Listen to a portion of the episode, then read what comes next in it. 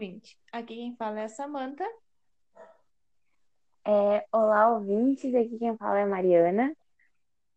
Olá, aqui quem fala é o Roger. Aqui é o Theo, mais conhecido como Telzinho. Bom, e nós somos da Universidade Federal de Pelotas e fazemos parte do programa de institucional de Bolsa de Iniciação à Docência. E o assunto de hoje é sobre o que, colegas? Tabela do A tabela. Isso aí. O gurizada do o PIB de Química vai tentar ajudar você, ouvinte, a desvendar a tabela periódica que tu olhava, né? Olha toda hora na, na sala de aula, vê aquele monte de letrinha, um monte de número, naquele negócio gigante, um quebra-cabeça absurdo, não entende nada, então vou tentar fazer entender alguma coisa. E também tentar entender de como ela chegou desse, nesse, nesse nível de organização, né? Porque imagina as primeiras pessoas que começaram a pensar nisso, sendo que hoje a gente já tem tudo pronto e fica difícil de. Né? Imagina lá atrás. Com certeza, quem fez, juntou tudo isso, quebrou muito a cabeça para chegar onde chegou. E Sim. quem nunca já se perdeu na tabela, né? Então imagina naquela época a confusão que era. Se nós hoje temos, digamos, essa tecnologia, já meios que sofremos um pouco para achar ali os elementos. Sim, e tipo, aí, mesmo e eu acho que a gente pode começar falando assim, primeiro sobre o uso dela, que eu acho que não sei se foi com vocês também, mas eu tive alguns professores que, e, tipo, a aula de tabela periódica era decorar as famílias, decorar os elementos, tudo na ordenzinha. Com certeza, tive vários professores que também atuavam dessa forma. Tinha que decorar tudo. Eu acho depois, já... na hora da prova, era salve-se quem puder. Eu tive mais sorte, então, porque meus professores sempre falavam que a tabela não era para decorar. E, e isso eu a gente sempre, nem... sempre escuta, né? Tipo assim, ah, você faz química, já decorou a tabela periódica? Não, e nem vou decorar. Tabelas não são feitas para serem decoradas, senão não precisava de tabela. Acho que eu dei sorte nesse é? ponto. Eu sou do grupo do Roger. Exato. Também tive professores que não faziam a gente decorar uma tabela. A gente tinha, cada um era obrigatório ter uma tabela para usar na prova. Mas não tinha essa de decoreba. Pois é, tipo, uh, porque a tabela é justamente um, como se fosse um, uma enciclopédia, sei lá, uma maneira de resum, um resumão de tudo. Então não faz sentido tu decorar o resumão. É, ele é justamente um o atalho. É a gente Sim, quando a gente, né? quando a gente precisa, a gente tem que ir até a tabela, olhar, inteirar para poder resolver o que precisa resolver. Né? Sim. Confesso para vocês, né, que quem teve a oportunidade de ler o livro, né, A Colher que Desapareceu, eu tive uma visão muito legal agora de, de cada elemento ali na tabela. O livro é, é bem interessante nessa parte assim, da tabela periódica, explicando cada elemento, né? O que que ele faz, ou o que que ele, como ele surgiu. É, esse, é a colher que desaparece, não desapareceu. Ah, é, é, que né, desapareceu para mim. ah, sim. Ele é, eu, eu li esse livro também. Ele, eu gostei muito dele. Não dava na, por nada para ele, mas ele traz todos os elementos até o, os que se sabia até 2011, que é o ano do lançamento do livro, né? E, e traz várias, várias histórias atreladas a esses elementos. Mas, e ele já começa explicando como ela funciona. Ele dá aquele exemplo que ele começa o livro para a gente olhar a tabela eh, e meio que esquecer um pouco das letras. Tipo, se tu pesquisar tabela periódica vazia, vai aparecer o formato dela. Né? E aí o autor do livro ele compara como se fosse um castelo, que é, ou até um, um mapa depois, que ele fala que o mapa para me ajudem, como para encontrar o, o, lugar dos elementos, alguma coisa assim. Preencher as lacunas, né? Meio que nesse sentido. É, que ele. Que o objetivo dele era justamente uh, explicar que os elementos não estão na tabela uh, de maneira aleatória. Né? Sim. Né? Eles estão justamente ali por uma uhum. razão. Por, por, porque eles têm um motivo para estar um gancho com isso, que... o, o Mendeleev justamente propôs isso, né? Lá em 1869, ele a grande descoberta dele, porque antes já tinham cientistas que estavam tentando organizar e conseguiram de uma maneira, né, querendo ou não organizar. Só que o grande feito dele foi justamente isso, essas lacunas que ele deixou que previu outros elementos, né, que iriam encaixar ali naqueles pontos de interrogação que ele deixou no, no, digamos, o rascunho da tabela, né, que depois uhum. foi aprimorada por Moseley, e aí veio a de hoje que a gente conhece. Vocês sabem Sim. que eu acho que esse tipo de leitura, ele é muito, muito válido, assim, muito importante, até para quando a gente não tá no âmbito universitário, assim, até em época de escola, acho que se eu tivesse lido livros tão esclarecedores, teria sido muito mais fácil a aprendizagem. Uhum, ah, sim, com certeza. Sim, porque. É que é, é um livro que nos chama atenção porque não é somente assim, aquela química pura, é uma química que tem uma história por trás daquilo, né? Uh, cada elemento, assim, ele, ele se aprofunda num, de uma maneira diferente, uma visão que faz a gente enxergar diferente. Não aquela, ai, nossa, o hélio é tanto, tanto. Não, é o hélio foi usado para tal coisa, em tal época, era usado para tantas coisas.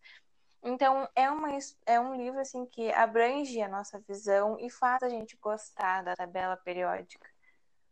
E puxando e, para, né, já que a gente está falando de livro, né, um outro bem bom também, esse da não li ele todo ainda, só li dois capítulos, mas tem um que eu li ele todo, que, que é o... Ah, gente, agora eu esqueci o nome. Qual? O Isso. sonho de Mendeleev? Que, e ele, assim, a história mesmo da tabela periódica é só no último capítulo do livro. Então, assim, se você está esperando só ler essa história, já pula pro final. Mas eu não recomendo isso, lê tudo.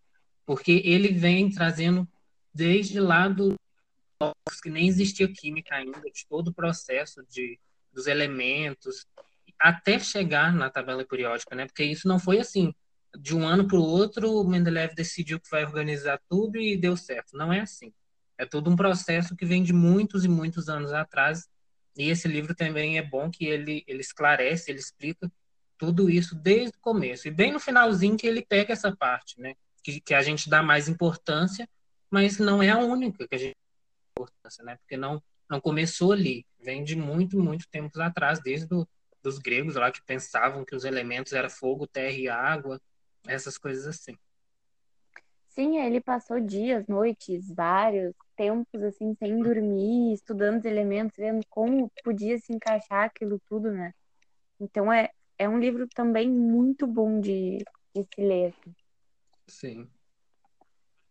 É, e vale também em lembrar o, a, qual era a motivação do Mendeleev, porque ele já vivia, ele não fez assim, acordou de manhã, viu que não tinha nada a fazer, aquela manhã de sábado que tu não tem nada a fazer, aí, bah, vou criar uma tabela de, dos elementos. Não, ele no século XIX ele já uh, eles vi, os, os, químicos e vários outros cientistas vinham descobrindo vários elementos em vários lugares do mundo, então tipo, a cada dois, três anos, então o, a lista de elementos uh, foi aumentando no, muito. Eu teve, tipo, na primeira metade do século XIX teve, sei lá, uns 20 elementos foi, descobertos. Foi uma assim, época, né? Aí... Depois daquilo ali, no começo dos anos né, de 1900, foi a ciência ela deu um, um boom muito grande, né? Assim, é, foi desenvolvendo muita coisa, né? Naquele pouco período de tempo se descobriu muita coisa, questão da Marie Curie descobrindo os elementos radioativos, então uh, foi, foi de grande importância nesse né, feito do, do Mendeleev. Não, vale lembrar que ele não ah, estudou ah, só a tabela, ele estudou gases, petróleo, soluções, uhum. explosivos, várias outras coisas também. Sim, e, e Sim. lembrando. E acho que o mais importante. Pode falar, Theo. Fala, Samato. então tá. Tá, eu ia falar que tipo, E ninguém fala. E aí? Não, você lembrando que a tabela também é, uma, é um quebra-cabeça, né? Se não tem um elemento ali, fica desproporcional. Tipo, a, a pirâmide cai, né?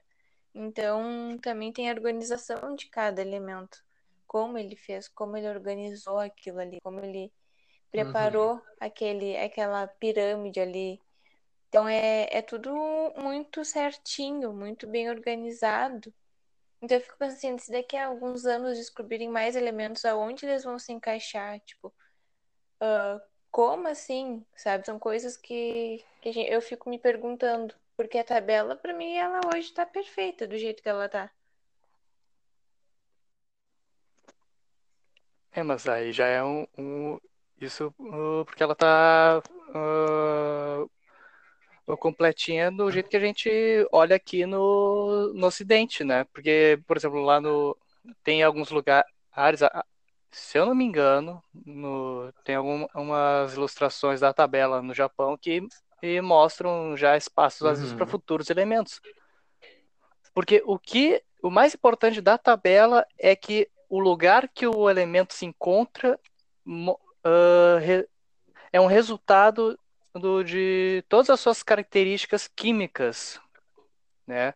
Por exemplo, o, o oxigênio ali mais na bem na direita da tabela, ah, ele está lá porque ele tem em- certas características, como por exemplo atrair elétrons para si, né? Que faz as, as com que e ele fica agrupado com outros elementos que também tendem a atrair elétrons para si. E esses elementos eles estão todos uh, agrupados lá na direita, perto ali no, no nitrogênio, do flúor, do cloro. Mas essa, essa questão da tabela completa é bem interessante, porque agora, né, que digamos ela está completa, entre aspas, ah, fica cada vez mais difícil de desenvolver um próximo elemento, porque esse último, né, que foi desenvolvido há pouco tempo atrás, não sei exatamente o ano, mas não deve ter mais de cinco anos. Ah, ele ficou É, apenas na, aqui, né, no É. planeta Terra, digamos, materializado ali por milésimos de segundos, porque são elementos extremamente é, ah, reativos, eles são muito pesados, ele, né, ele é muito reativo, então ele não consegue ah, se manter, né, a tecnologia que a gente tem hoje não não não deixa esse esse elemento se manter por muito tempo no, no laboratório. Então vai ficando cada vez mais difícil, vamos ver, né? Agora para frente é, é tudo uma incógnita para ver se a ciência É tudo Consegue. É, hoje, hoje a gente ainda tem 118, mas com possibilidade de expansão, né? Mas é bem, bem difícil, eu acho, de conseguir expandir a tabela por enquanto. sim. Até pelo que tu falou, Roger, assim, da- dessa questão da nossa tecnologia não suportar elementos tão reativos. Uhum. Vamos ver quem Mas- é que mas vai é tirar legal. um. Sim. Não, vamos ver quem é que vai tirar um sábado para descobrir novos elementos. Sim, fazer igual a Mendeleev. Mendeleev 2 da vida. É muito legal a história dele, né? Que ele dorme e sonha com. Isso mesmo. Perguntando, será que é verdade? Fica aí o questionamento. Fica o que- é, fica o questionamento. Eu gostaria de dormir É, mas, com tipo- de um sonho assim, com uma tabela periódica pronta.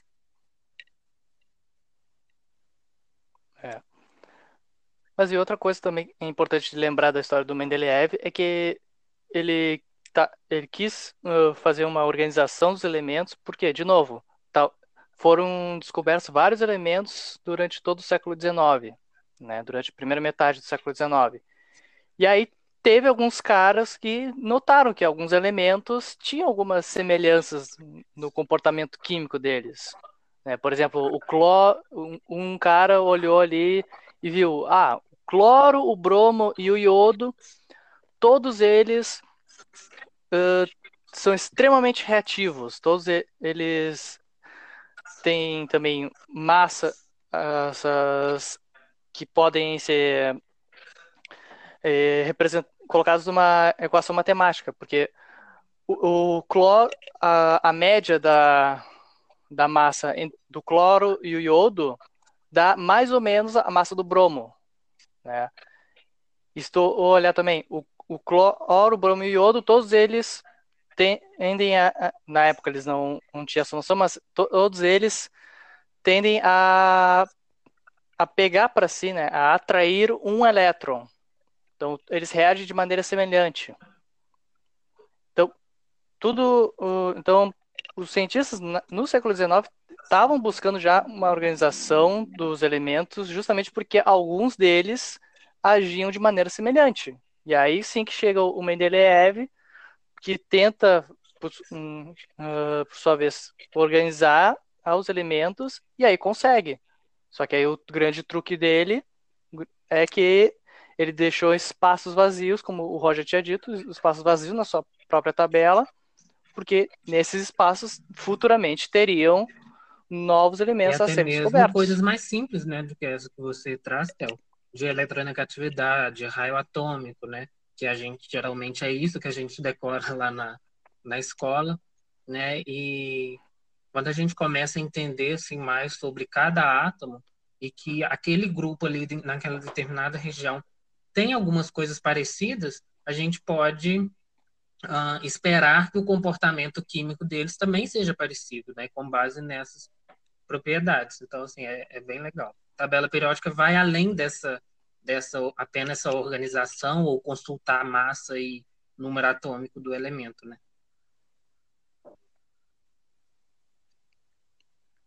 Sim, e outra coisa também. Eu falei, ali, o cloro, o bromo e o iodo, eles reagem de maneira semelhante, né? Por isso eles estão na mesma coluna. Se tu pegar a tabela aí e pesquisar tabela periódica, vai olhar, eles estão numa mesma coluna. Só que a gente também pode chamar de família, porque eles têm características todas semelhantes, como, o, como as nossas famílias mesmo, né? Eu tenho características uh, semelhantes ao do meu pai. Ai, que eu tenho cabelo preto, ele também tem cabelo preto. Meu avô também tinha o cabelo preto. Só que aí eu, nós três não somos todos iguais. E aí nos nas famílias dos elementos da tabela periódica, né, as colunas, é a mesma coisa. O cloro, o bromo e o iodo têm algumas coisas parecidas, mas eles são elementos diferentes. Eles têm suas uh, não, grandes cada diferenças. Cada família tem um si. nome também, né? Elas elas possuem, cada família possui um nome ali também, para também identificar cada um dos, das colunas ali. Sim, a maneira como eles Sim, se comportam, total, né? São 18 famílias, né? Imagina. Então, tem bastante características para cada família.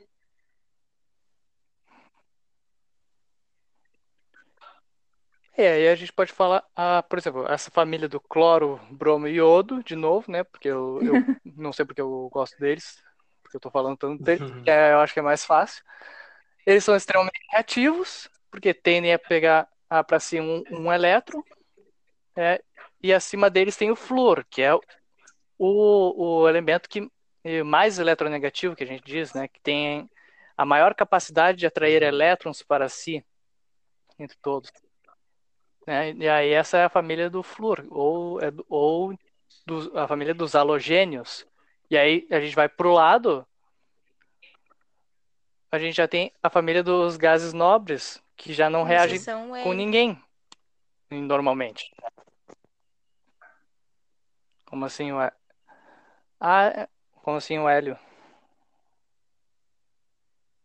Acho que ela quer dizer que alguns têm uma exceção que eles podem reagir com, com outros. Mas aí a gente já entra em uma outra parte, né? Que são as várias exceções que a, que a química tem, que se a gente fosse é. falar aqui, aí a gente ia ficar a noite inteira. Mas. Ah, sim, mas. A... a questão da tabela periódica é justamente isso, né? Ela é toda separada em famílias. E depois dessas famílias ainda tem hum, os elementos de, de transição, né? Transição interna, transição externa, que é aquele que fica dentro, né? Como se a, tabela fosse em 3D, que geralmente a gente estuda muito pouco eles, né? Tanto na acho que na faculdade a gente começa a estudar mais, e se a gente for fazer né, uma pós-graduação, mas no ensino médio assim, a gente não vê esses, mas é que é, é legal a gente poder visualizar, né, que eles são tão parecidos entre eles que eles ficaram em dois bloquinhos como se tivesse para dentro do plano, né? Todos ali naqueles, todos juntos naqueles dois bloquinhos em 3D. E aí os outros são, digamos que normais, né? A, a distribuição.